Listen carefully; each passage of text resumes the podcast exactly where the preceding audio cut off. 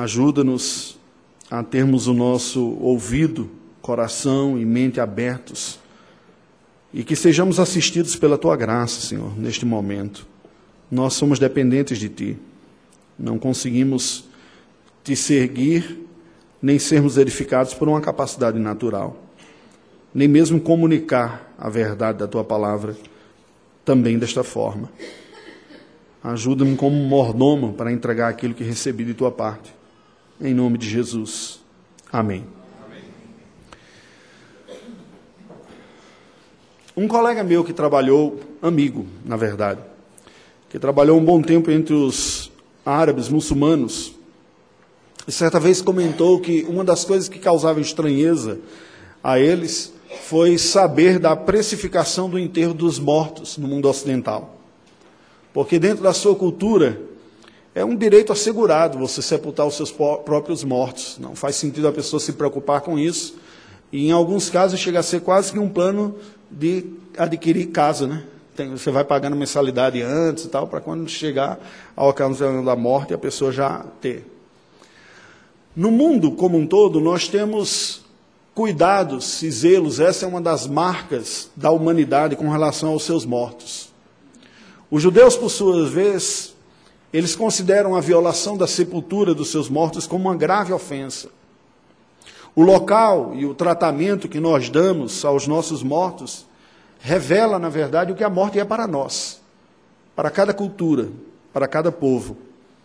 E os aspectos relacionados ao sepultamento dos mortos, ao cuidado deles, nos levanta uma questão evitada neste mundo contemporâneo, nessa nossa época. Como nós temos nos relacionado com a morte, com o luto, com o cadáver, o morto. Abraão era um forasteiro na terra prometida de Canaã. E agora a sua vida estava seguindo sem maiores novidades, depois da grande provação, quando Deus pede o seu filho Isaac em sacrifício. Até que chega um outro momento importante que foi registrado na palavra de Deus, no capítulo número 23 do livro de Gênesis. Eu peço que você abra e nós vamos ler esse texto. Gênesis 23. Tendo Sara vivido 127 anos, morreu em Kiriat Arba, que é Hebron, na terra de Canaã. Veio Abraão lamentar Sara e chorar por ela. E levantou-se depois Abraão da presença de sua morta e falou aos filhos de Et: Sou estrangeiro e morador entre vós. Dá-me a posse de sepultura convosco, para que eu sepulte a minha morta. Responderam os filhos de Et a Abraão, dizendo: Ouve-nos, Senhor. Tu és príncipe de Deus entre nós. Sepulta numa das nossas melhores sepulturas a tua morta. Nenhum de nós te vedará a sua sepultura para sepultares a tua morta. Então se levantou Abraão e se inclinou diante do povo da terra, diante dos filhos de Et, e lhes falou, dizendo: Se é do vosso agrado que eu sepulte a minha morta, ouvi-me e intercedei por mim junto a Efron, filho de Zoar, para que ele me dê a caverna de Macpela, que tem no extremo do seu campo que me dê pelo devido preço, em posse de sepultura entre vós. Ora, Efron, o Eteu, sentando-se no meio dos filhos de Et, respondeu a Abraão, ouvindo-os os filhos de Et, a saber, todos os que entravam pela porta da sua cidade. De modo nenhum, meu senhor. Ouve-me, dou-te o campo e também a caverna que nele está, na presença dos filhos do meu povo, e te dou a sepultura, sepulta a tua morta. Então se inclinou Abraão diante do povo da terra e falou a Efron, na presença do povo da terra, dizendo: Mas se concordas, ouve-me, peço-te, darei o preço do campo. Toma-o de mim e sepultarei ali a minha morta. Respondeu-lhe Efron: Meu senhor, ouve-me. Um terreno que vale quatrocentos ciclos de prata, que é isso entre mim e ti? Sepulta ali a tua morta. Tendo Abraão ouvido isso a Efron, pesou-lhe a prata de que este lhe falara Efron, diante dos filhos de Et, quatrocentos ciclos de prata, moeda corrente entre os mercadores. Assim, o campo de Efron, que estava em Macpela, fronteiro a Manre, o campo, a caverna e todo o arvoredo que nele havia, e todo o limite ao redor, se confirmaram por posse Abraão na presença dos filhos de Et, de todos os que entravam pela porta da sua cidade. Depois sepultou Abraão a Sara, sua mulher, na caverna do campo de Macpela, fronteiro a Manre, que é Hebron, na terra de Canaã. E assim, pelos filhos de Et, se confirmou a Abraão o direito de campo e da caverna que nele estava em posse de sepultura. Irmãos, o que nós vemos aqui? Como falei, depois que Abraão experimenta a aprovação, quando Deus havia lhe pedido Isaac, a sua vida seguiu. Seguiu como ocorre com a vida de cada um de nós. Nós temos na Escritura Sagrada registrados momentos pontuais importantes para serem registrados para a nossa vida.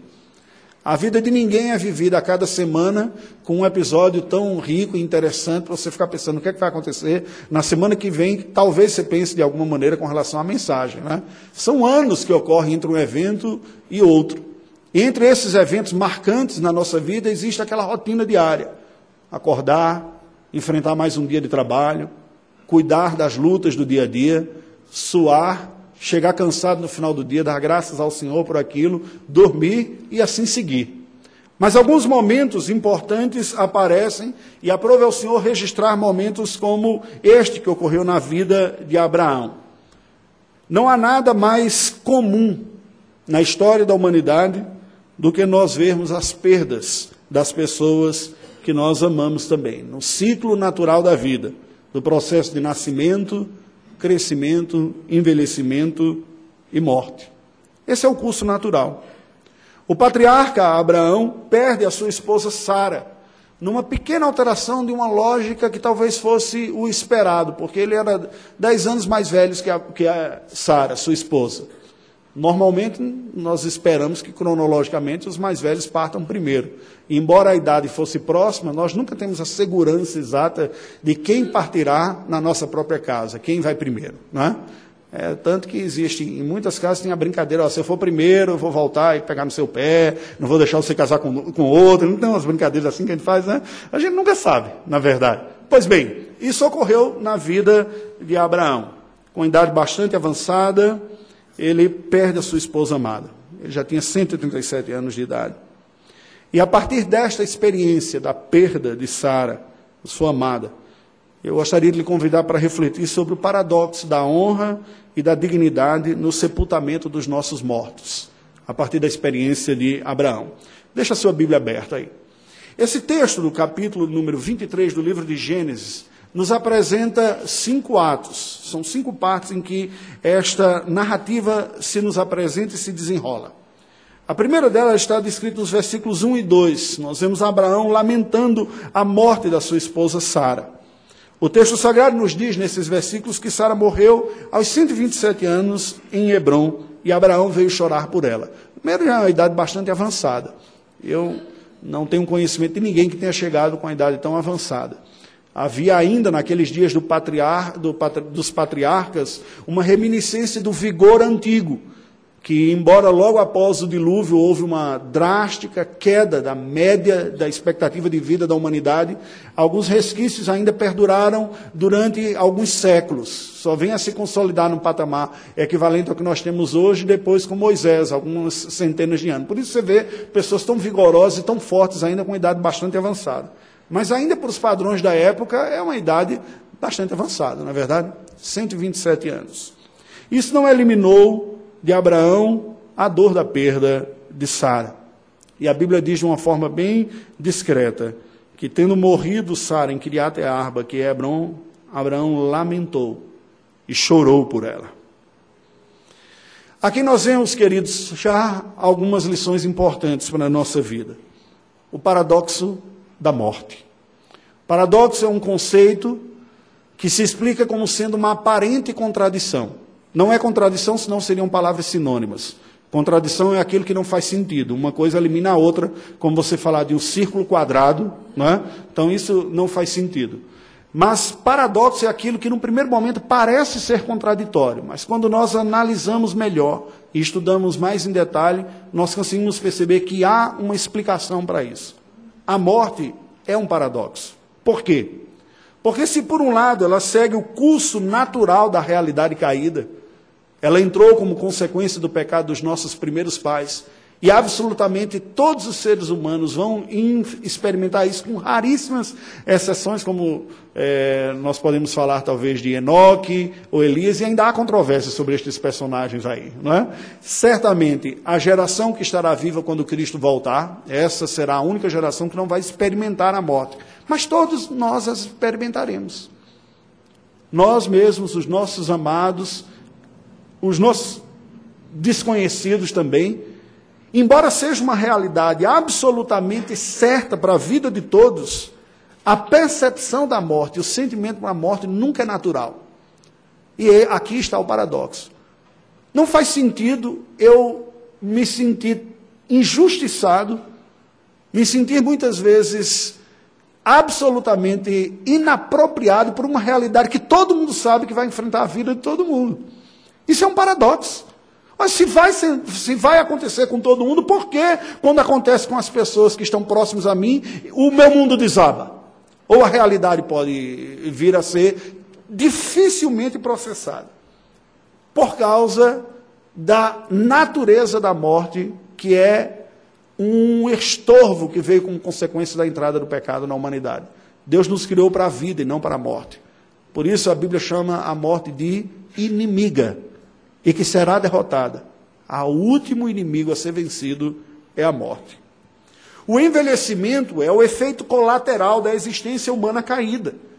Veja, um efeito colateral, um envelhecimento como nós o conhecemos, com a perda de vigor, da força, com o enfraquecimento dos músculos, dos órgãos, a perda da vitalidade, da capacidade física de responder, naturalmente todos nós experimentaremos isso. Isso é parte das consequências do pecado sobre a humanidade. Nós não estamos preparados para viver toda a eternidade neste mundo caído. O castigo que veio, dizendo, quando você comer da árvore lá no jardim, você vai morrer, foi um castigo cuja fatura está sendo paga diariamente, uma parcelinha a cada dia. Esses efeitos da morte que experimentamos com o envelhecimento. Sentimos a perda do vigor dos nossos olhos, sentimos a perda do vigor dos nossos músculos, da nossa capacidade de processar alimentos, do próprio metabolismo. Quem dera a gente conseguisse comer sem engordar do mesmo jeito da época da adolescência para sempre, né? Isso não funciona mais, o nosso corpo não processa mais do mesmo jeito, a gente tem que ir fechando mais a boca, mesmo com o passar do tempo, por um efeito natural que vem sobre nós. E o que é o luto? O luto é um processo de despedida doloroso, necessário e essencial a quem ama.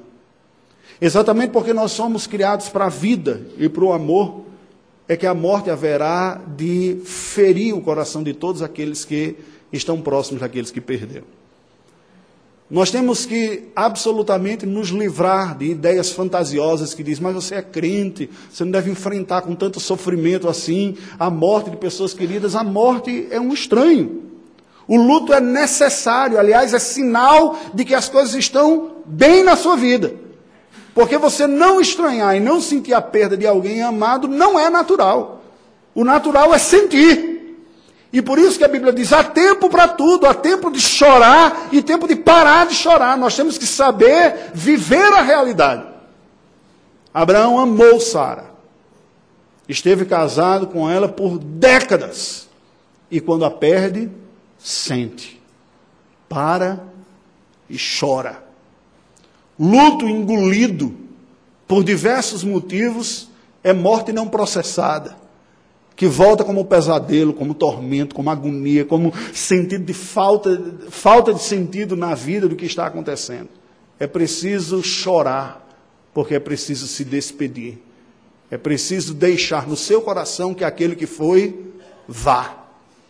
Aqueles que não vivenciam o luto tentam eternizar a presença do não mais vivo, do morto como se vivo fosse.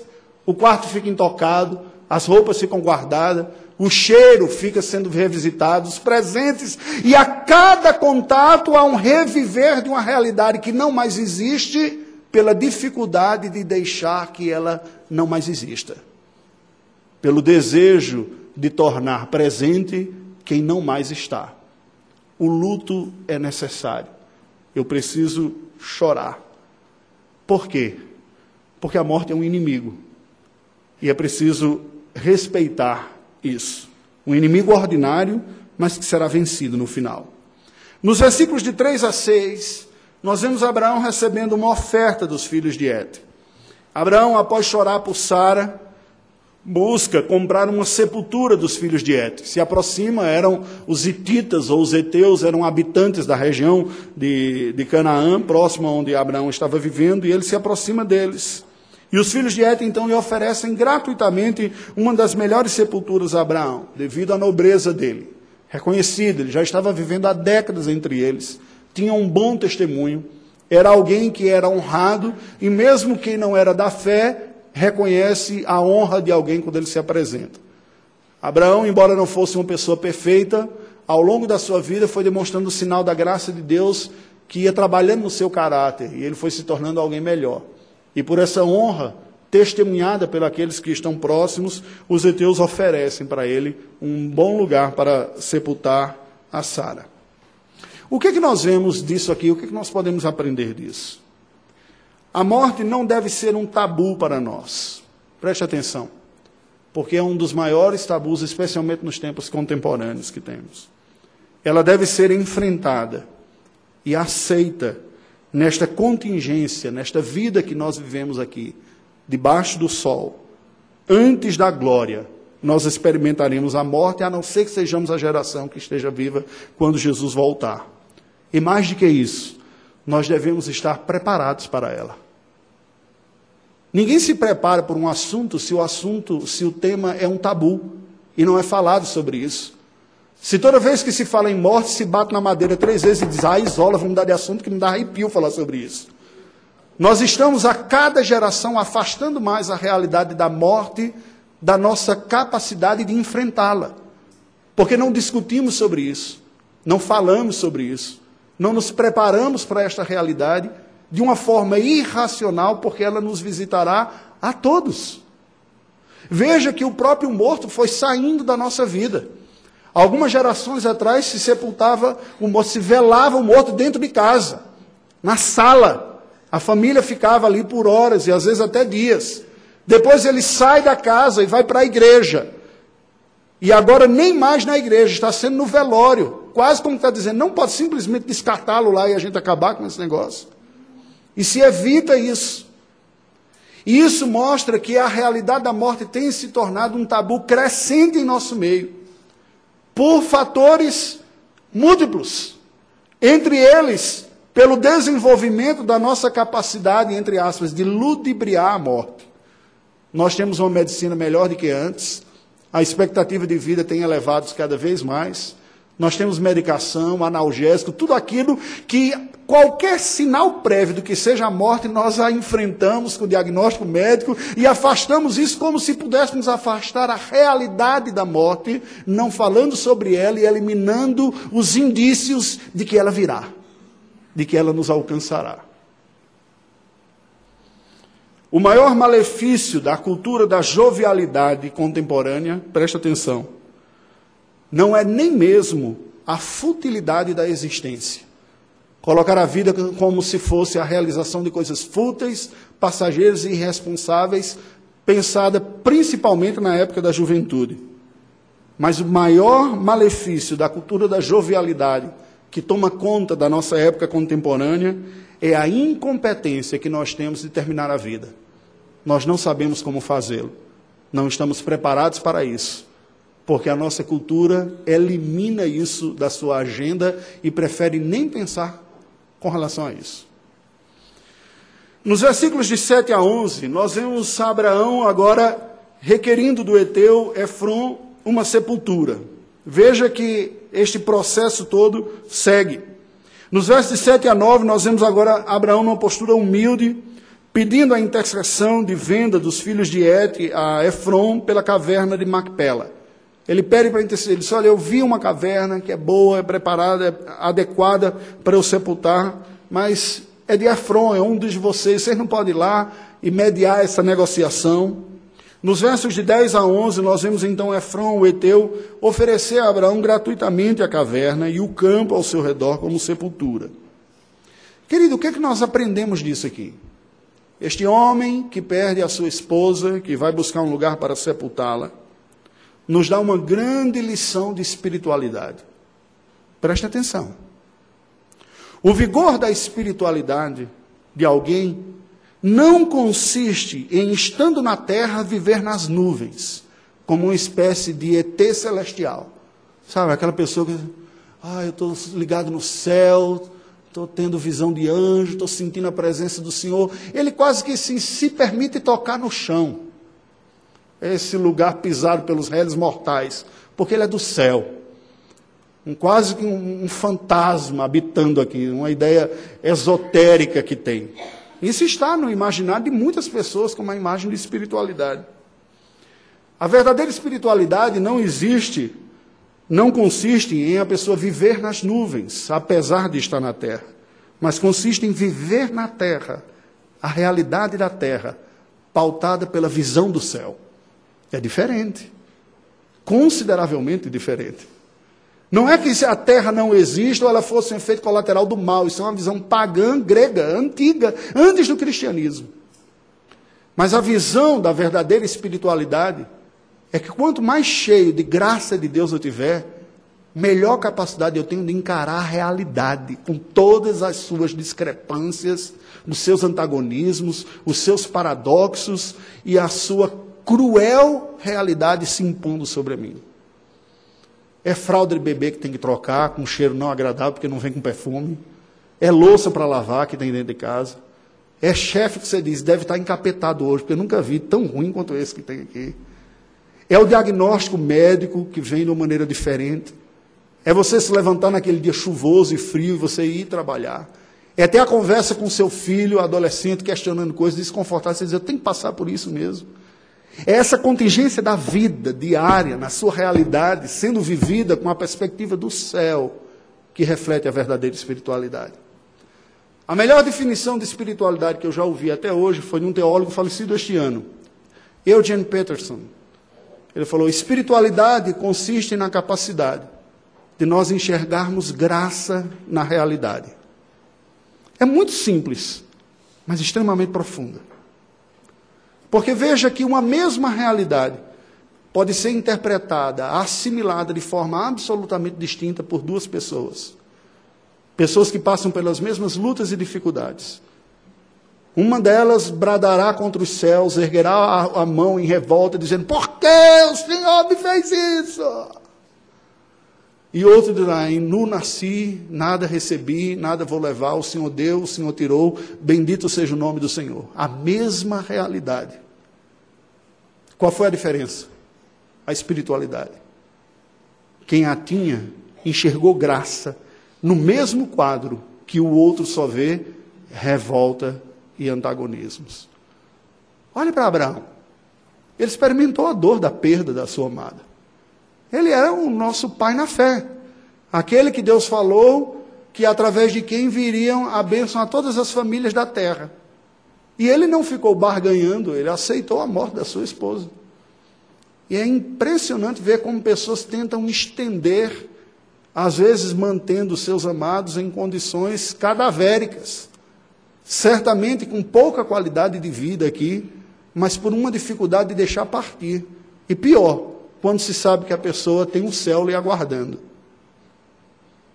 A realidade da espiritualidade consiste em viver na terra sob a força do céu e não viver nas nuvens, estando de passagem pela terra. Portanto, queridos, a verdadeira espiritualidade também nos ensina uma maneira de viver que não é a fuga da realidade. Algumas pessoas enxergam a espiritualidade e a religiosidade como uma espécie de retiro da realidade. A realidade é tão dura e tão difícil que eu preciso me retirar. Eu preciso orar até me energizar a tal ponto que eu saio com os olhos brilhando, fosco. Porque a realidade é cruel. A realidade muitas vezes nos pegará de calças curtas. Nós vamos nos sentir não preparados para ela. Mas a espiritualidade não consiste em fugir ou negar a realidade. A espiritualidade cristã, diferente de algumas orientais também, não consiste numa sobriedade tal que torna a alma humana insensível à dor. Esta é a proposta budista. Você tem que estar tão elevado espiritualmente que você agora já nem mais é tocado pela dor. E neste sentido, este padrão de alta espiritualidade é uma negação da própria humanidade. O nosso Senhor, absolutamente santo, sentiu profundamente a dor, ao ponto de chorar e orar diante do Pai e dizer: Pai, se for possível, passa de mim esse cálice. Contudo, seja feita a tua vontade e não a minha. A verdadeira espiritualidade não significa fugir da realidade, negá-la. Eu me lembro sempre daquela piadinha que fala dos três jovens crentes rebeldes que morreram num acidente de carro. Uma piada cruel, mas tem a ver com morte, tem a ver com o momento aqui, né? E aí eles acordaram no inferno, os três, né? Disseram, ai, como é que a gente vai parar aqui? Aí o presbiteriano falou assim: Não, eu vim parar aqui porque eu não era predestinado, não era predestinado para você, era predestinado para esse lugar, por isso que eu vim aqui, não adiantava fazer nada, né? Aí o metodista que disse: Que absurdo essa sua teologia fatalista, né? Eu sei porque eu estou aqui. Né? Tinha dia que eu estava salvo, aí eu me desviava e perdia a salvação, tinha dia que eu me reconciliava, estava salvo, e calhou de eu morrer no dia que eu estava perdido, né? Aí eu vim bater nesse lugar. Aí se virou para o terceiro de uma igreja neopentecostal e disse: E você? Ele disse: Eu não estou aqui, é mentira do diabo. Eu nego, eu rejeito esta realidade. Absolutamente não muda nada. Absolutamente. É um tipo de espiritualidade de negação da realidade que não ajuda ninguém. Sabe, queridos, a dor, a morte, a perda não será enfrentada com uma espiritualidade que nos leva à fuga dessa realidade não será enfrentada com uma espiritualidade que nos torna insensíveis a isso, como se não mais sentisse. Isso não é sinal de espiritualidade cristã. Também não é sinal de espiritualidade cristã o desespero que revela uma idolatria. Assim, como a minha vida será possível sem fulano mais? Será possível porque Deus está com você. Será doloroso, vai fazer falta, você vai sentir saudades. Mas sua vida não acabou quando acabou a vida do outro. Perder gente amada e gente querida são dolorosas, mas ricas oportunidades de redescobrir a dependência de Deus de uma forma mais profunda que você não estava acostumado antes. Pessoas que morrem junto com os seus mortos revelam que os seus mortos não eram apenas amados por elas, eram idolatrados por ela. Pessoas que não deixam seus mortos irem mas cultiva uma eterna permanência, mostra que no altar do seu coração não é o Senhor propriamente quem está, é a pessoa que também esteve viva durante um tempo. A verdadeira espiritualidade não consiste em nós desenvolvermos uma carapuça titânica. E o sujeito aparece diante dos outros e diz: Eu não estou sentindo nada porque Deus é o meu pastor. Ele me dá força. Você pode olhar para uma pessoa dessa e dizer, ah, desgraça, não chega nem perto de mim. Porque uma pessoa que é incapaz de derramar uma lágrima em nome de uma espiritualidade que fortalece, não conhece a mesma espiritualidade que o meu Senhor, que olhando para Jerusalém chorou, que quando soube da morte de Lázaro, chorou, ao ponto do Evangelho dizer: Veja como ele o amava. Ele chorou. Aquela ideia de alguém extremamente forte que passa incólume pelas dores e lutas da vida não é a espiritualidade bíblica. É uma distorção. E eu temo pela alma que se apresenta assim, porque ou é um fariseu hipócrita que não admite para os outros fragilidades, ou é um monstro insensível, um sociopata que não sente a dor de quem ele deveria estar chorando profundamente. Entendem? O que fez Abraão? Chorou e seguiu. Viveu. Quando há perdas, normalmente algumas pessoas se abatem mais do que elas. Um dos filhos assume a direção para ir ver lá na funerária, ver os negócios. E muitas vezes, coitado, acaba levando a peste. Não, ele é o mais, assim, seco mesmo, ele é bom para essas coisas aqui. Quando, na verdade, isso acaba demonstrando uma tremenda capacidade até espiritual de lidar e enfrentar com as perdas da vida. Nos versos de 12 a 16, nós vemos Abraão pagando um preço justo pela sepultura.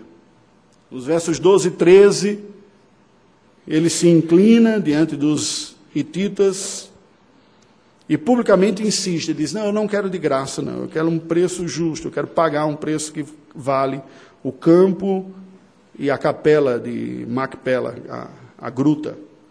Nos versos de 14 a 16, nós vemos que Efron discretamente precifica e fecha a venda da caverna a Abraão. Pode parecer um tanto estranho, na é verdade, nós estamos falando de uma negociação aqui num ambiente de luto. Mas nós temos algumas lições importantes disso aqui. Primeiro, uma lição ética. Abraão insiste em pagar um preço justo. Há uma dignidade por trás, um conceito de dignidade a oferecer a Sara, a sua esposa que faleceu. Ela não será largada, ela não será abandonada em qualquer lugar, sepultada de qualquer jeito, mas mediante as condições da posse de seu marido. Preste atenção. Mediante as condições da posse de seu marido. Não há opulência nem jactância aqui. Há uma sobriedade de saber o quanto eu tenho, o que eu posso, e eu farei da melhor maneira possível para honrar aquela que amei. Por isso que ele não aceita de graça. Ele não é aquela imagem irônica que muitas vezes se dá aos semitas, né? tanto judeus quanto árabes, que querem ter a vantagem em tudo. Ele olha e diz: há uma questão de dignidade aqui, e eu o farei.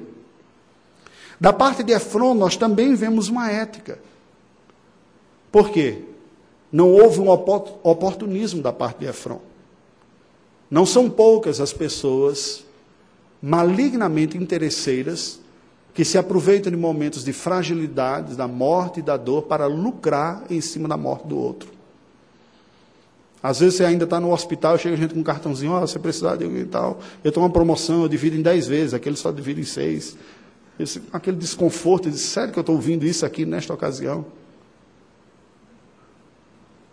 Como missionário, a gente ouve algumas histórias interessantes.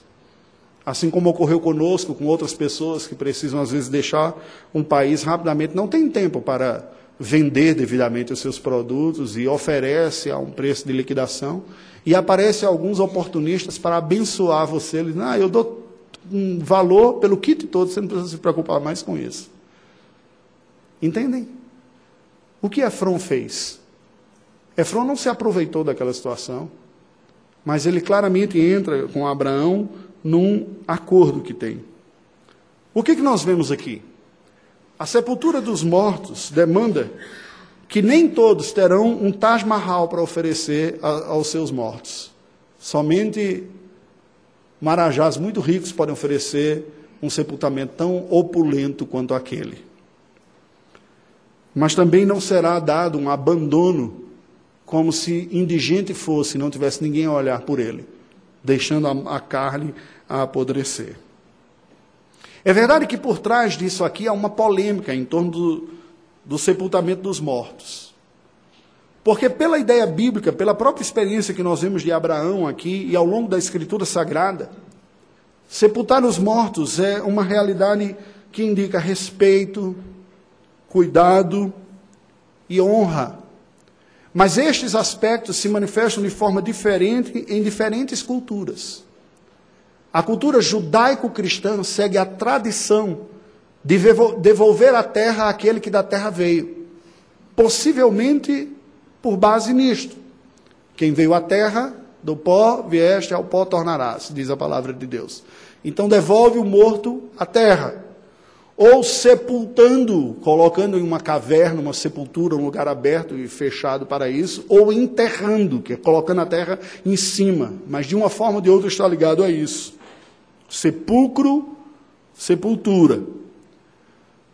Algumas outras culturas tratam de forma honrosa os seus mortos, dando outras cerimônias fúnebres, cremando. Como uma forma honrosa e não como uma forma desrespeitosa. Há todo um cerimonial e um rito que é feito para que seja claro que cada um desses tem suas, seus pressupostos também relacionados. Alguns outros caminham de outras maneiras. O que, que nós podemos refletir sobre isso e pensar a este respeito? O sepultamento dos mortos não deve revelar opulência, como se você estivesse tentando buscar a admiração dos outros para com o seu gesto de honra. Porque pode ser que para algumas pessoas funcione, e não é incomum acontecer, que a honra demonstrada na morte é uma espécie de alívio de consciência da honra que ela nunca demonstrou na vida.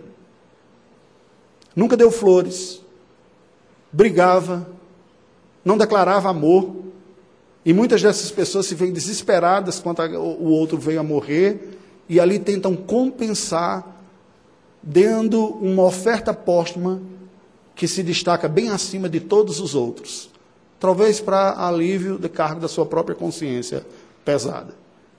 Quem ama, quem experimenta, não tem necessidade de fazer algo desproporcional, porque a honra já foi dada durante a vida ali dará uma honra compatível com que tiver condições de fazê-lo e estará em paz, porque já entregou ao longo da vida.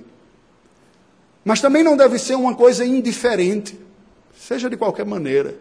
Estou nem aí, está morto mesmo, depois vai ressuscitar, Jesus vai levar, não é? Isso aqui não adianta de nada.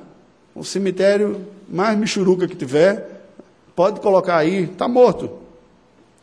Não é lugar nem época para o oportunismo também. Por fim, nos versículos de 17 a 20, nós vemos Abraão sepultando Sara, finalmente na caverna de Macpela. Nos versos 17 e 18, nós vemos o campo de Efron, com a sua área relacionada aí, sendo vendida a Abraão. E essa transação sendo confirmada. Não pequeno valor. Não pequeno valor. Para os irmãos terem ideia, o ciclo era uma medida de peso provavelmente de 15 gramas. O preço pedido e pago pelo campo era alto até para os padrões da época, mas Abraão era um homem rico, ele podia fazê-lo. Não é razoável que uma pessoa que não tenha condições se endivide para oferecer um sepultamento, porque ele está preocupado em mostrar para os outros que está honrando. O, razoável é você fazer compatível com a realidade que você tem, como uma expressão normal da sua própria vida. Nos versos 19 e 20, nós vemos Abraão então sepultando Sara em Macpela fronteira a Manre, em Hebron, cuja posse é confirmada pelos heteus. É claro que nessa questão da compra aqui houve algo a mais também. Abraão estava definitivamente demonstrando que aquela terra estava de alguma forma ligada a ele. Ele não estava ali de favor das outras pessoas. O não aceitar de presente tem a ver com a mesma rejeição que ele teve do pagamento quando ele foi resgatar Ló. Ninguém aqui está favorecendo o outro. Eu não aceito isso daqui. Essa terra é minha, eu estou pagando por ela. Eu, agora, ela, como ela não era minha antes, né? Então eu vou negociar com você aqui. Nós aprendemos duas lições importantes aqui. E preste atenção que essas talvez sejam as mais profundas e que não são percebidas explicitamente. Há uma lição de pós-vida neste ato de Abraão aqui. Uma compreensão de que a vida após a morte. Esta realidade da vida após a morte não era muito clara na época patriarcal. Era meio turva, cinzenta, mas já estava presente. Aquela sensação e a certeza de que a honra do corpo revelava a crença numa unidade do ser humano, que nós chamamos de unidade psicossomática, um corpo e uma alma. Não havia na crença de Abraão, como não há em nenhuma parte da Escritura Sagrada, a crença de que nós somos um espírito que habitamos um corpo. Esta é uma ideia espírita estranha à Escritura Sagrada e que por isso mesmo se acredita em reencarnação, que esse espírito, depois que usar esse corpo, ele apodrecer, ele pode usar um outro corpo, e aquele apodrece também usa um outro corpo. Não é esta a ideia bíblica. A honraria que é dada, a sepultura, tudo isso tem a ver com a crença de que nós somos uma unidade. Deus fez Abraão do pó da terra, há um elemento físico e um elemento espiritual, Adão, melhor dizendo. E esta unidade psicossomática, um corpo e uma alma estão presentes, definitivamente ali é a pessoa, é Sara que ali está. Morta, mas é Sara. Não é um mero corpo de Sara, porque a alma está em algum lugar que é o que importa, e aqui é uma coisa que vai apodrecer. Não. Há uma crença de que há uma realidade de união psicossomática. E por isso mesmo, havia a crença de que a história não terminava na morte. Eles não sabiam exatamente o que ia acontecer. Mas a ideia de cuidar dos mortos devidamente e colocar num devido lugar mostrava uma esperança de que a morte não foi o capítulo final dessa história. Deus tem algo para nós no futuro.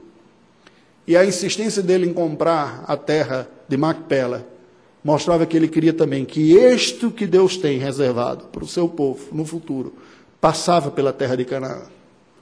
Ele não tinha clareza que nós temos hoje. Porque hoje fica claro que estas realidades se consumam definitivamente em Cristo Jesus. Por que passava por Canaã? Porque em Canaã viria o Filho de Deus. E em Canaã a morte seria vencida pela morte de Cristo Jesus. E ele ressuscitaria na terra prometida. E a partir da terra prometida, a vitória sobre a morte viria. Essa é a segunda lição.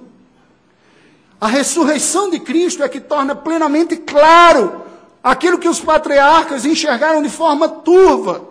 Porque com a ressurreição de Cristo nós vemos o corpo, o único corpo que Cristo teve, se reunindo à alma, a única alma que ele teve.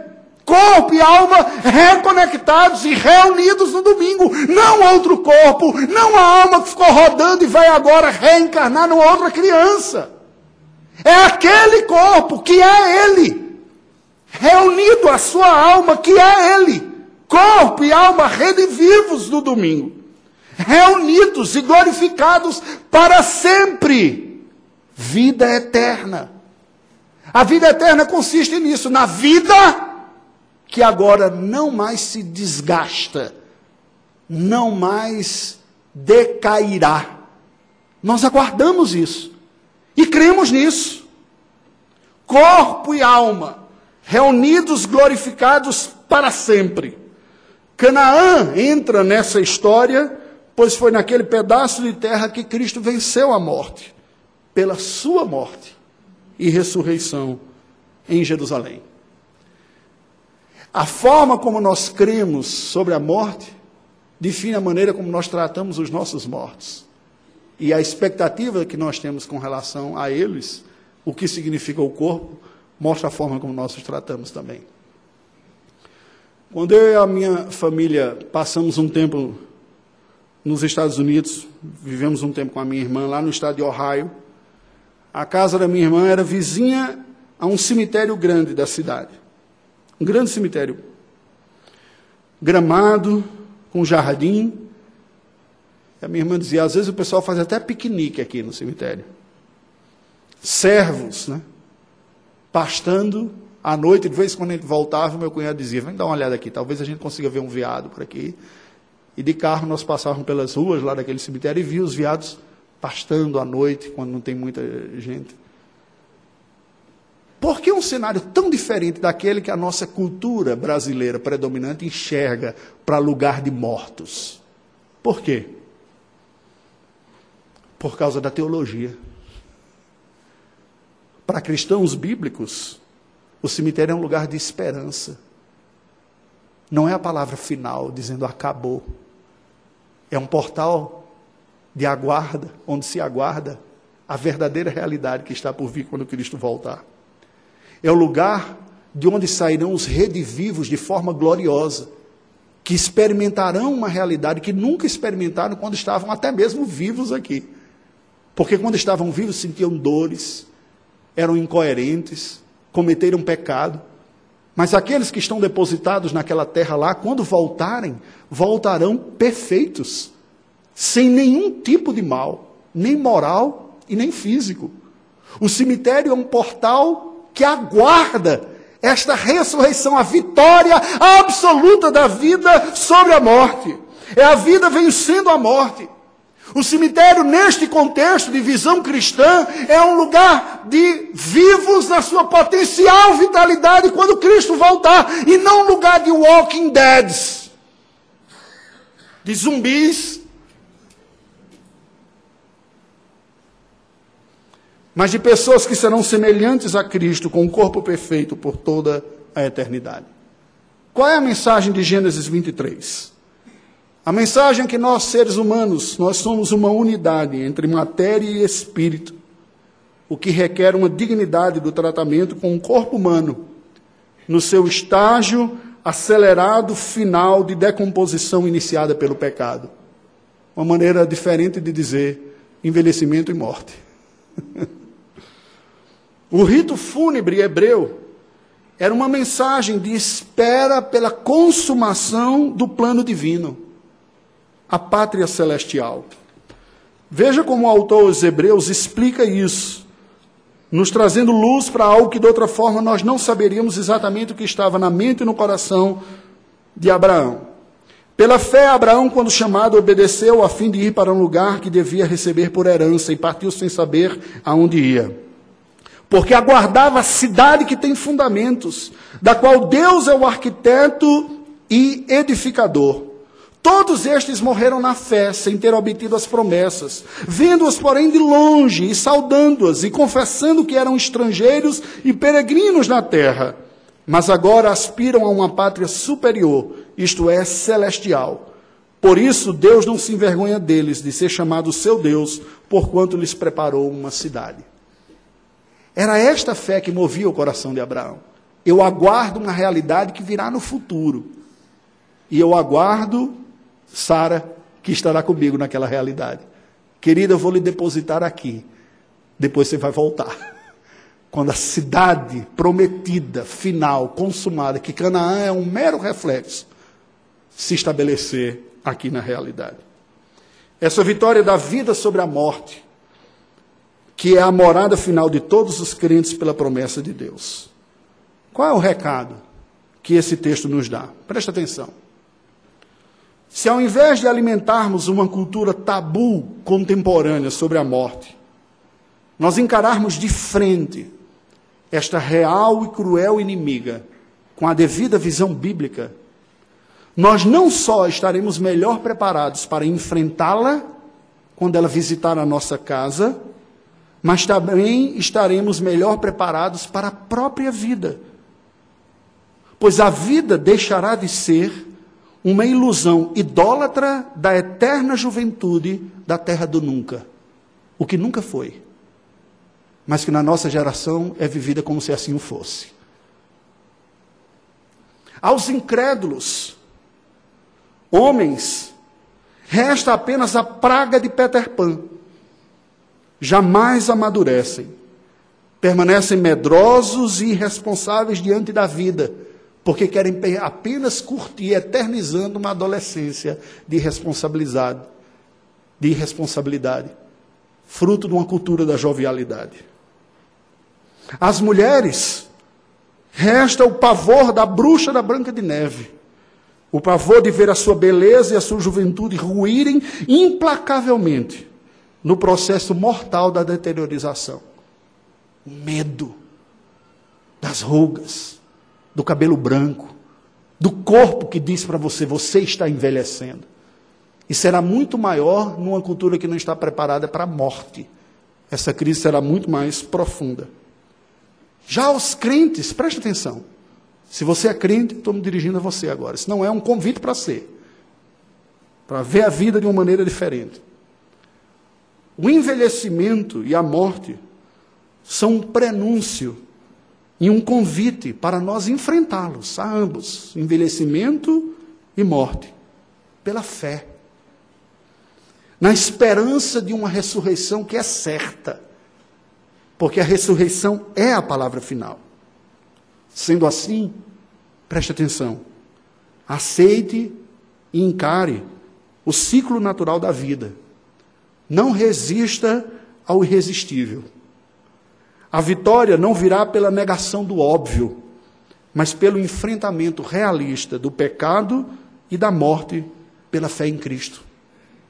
Cada ser humano é uma combinação única de corpo e alma, unida em vida, separada na morte, mas que depois será reunida na volta de Cristo. Aos incrédulos restará a perdição eterna, com o diabo e os seus demônios mas aos crentes a glória eterna, juntamente com Cristo e os seus anjos. E eu concluo esta mensagem dizendo: quanto aos seus mortos, a humanidade os trata de forma diferente. Os vikings antigos Os tratavam com rituais complexos que refletiam sobre a sua cosmovisão e os cremavam em honra a eles. Os egípcios, também refletindo sua cosmovisão, embalsamavam. Os nobres, por acreditar que o espírito não abandona completamente o corpo, mas fica próximo em algum momento que voltará. Alguns povos nativos brasileiros, entre eles os Yanomamis, que eu tive o privilégio de visitar no mês passado, comem os seus mortos com mingau.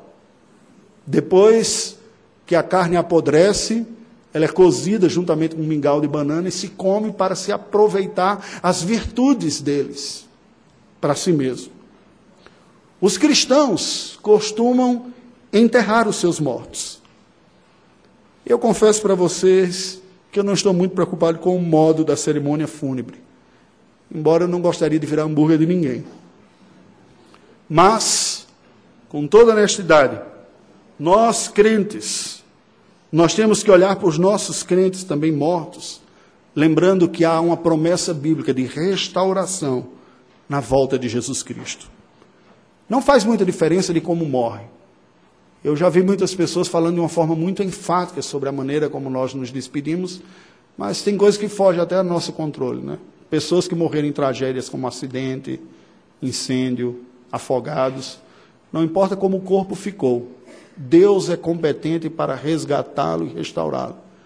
Importa como eu me despeço, com honra, com dignidade, dizendo: Eu estou dizendo um até logo para você, porque nós vamos nos reencontrar. Logo, cabe às cerimônias cristãs serem sóbrias, respeitosas, cheias de esperança na ressurreição de Jesus Cristo, porque essa sim é a palavra final. Que Deus nos abençoe. Curve a sua cabeça, vamos orar ao Senhor. Ó Deus bendito, te louvamos pelo dom da vida, e mais do que isso, pelo dom da vida eterna.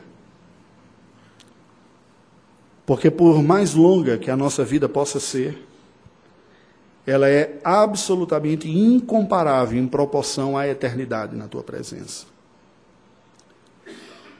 Te louvamos pelo privilégio que tu nos dás durante a vida de convivermos com pessoas que são fonte de tanta alegria para nós, parentes e amigos. Te louvamos pelas gerações passadas, passadas que contribuíram, legando-nos a fé, a sabedoria e o treinamento para que a nossa geração ocupasse os postos e fizesse a vez deste momento. Te louvamos pelo que tu, por quem tu já nos deste e te agradecemos por aqueles que tu recolheste já. Pedimos ao nosso Deus que o Senhor nos ajude a termos uma fé madura, que nos capacite a encarar a realidade debaixo da tua graça e da tua providência, sabendo que a morte não tem a palavra final, especialmente para aqueles que creem, porque os crentes experimentarão a vitória sobre a morte pela ressurreição e pela vida eterna. Nós te rogamos neste momento, Senhor, consolo do teu Espírito para as almas enlutadas, aqueles que estão sofrendo perdas de queridos recentes. Mas intercedemos também de uma forma especial para aqueles que não estão conseguindo vencer o ciclo do luto que não conseguiram dizer adeus, se despedir dos seus mortos, que os mantém na esperança de mantê-los vivos, são atormentados por fantasmas que não se despedem. Conceda graça a estes irmãos, para encontrarem o consolo do teu Espírito e a satisfação em Cristo Jesus, para poder se despedir dos seus mortos, terminarem o seu luto erguerem os olhos e seguirem com a sua vida na esperança da volta do Senhor. Ajuda-nos, ó Deus, a vencer os nossos temores. Liberta-nos da infantilidade e da idolatria da juventude reinante em nossa época. São tantas pessoas com a dificuldade de aceitar o preço natural da vida, do envelhecimento. Dá-nos a sobriedade para desfrutar cada momento de nossa vida com qualidade. mas respeitar o momento e viver o momento, sabendo ser criança, ser adolescente, ser jovem, ser adulto, ser idoso, e em todas as circunstâncias, ser do Senhor. Ajuda-nos. Livra-nos desta visão materialista que acaba cercando a humanidade numa prisão da jovialidade impossível de ser eternizada. Dá-nos a sabedoria bíblica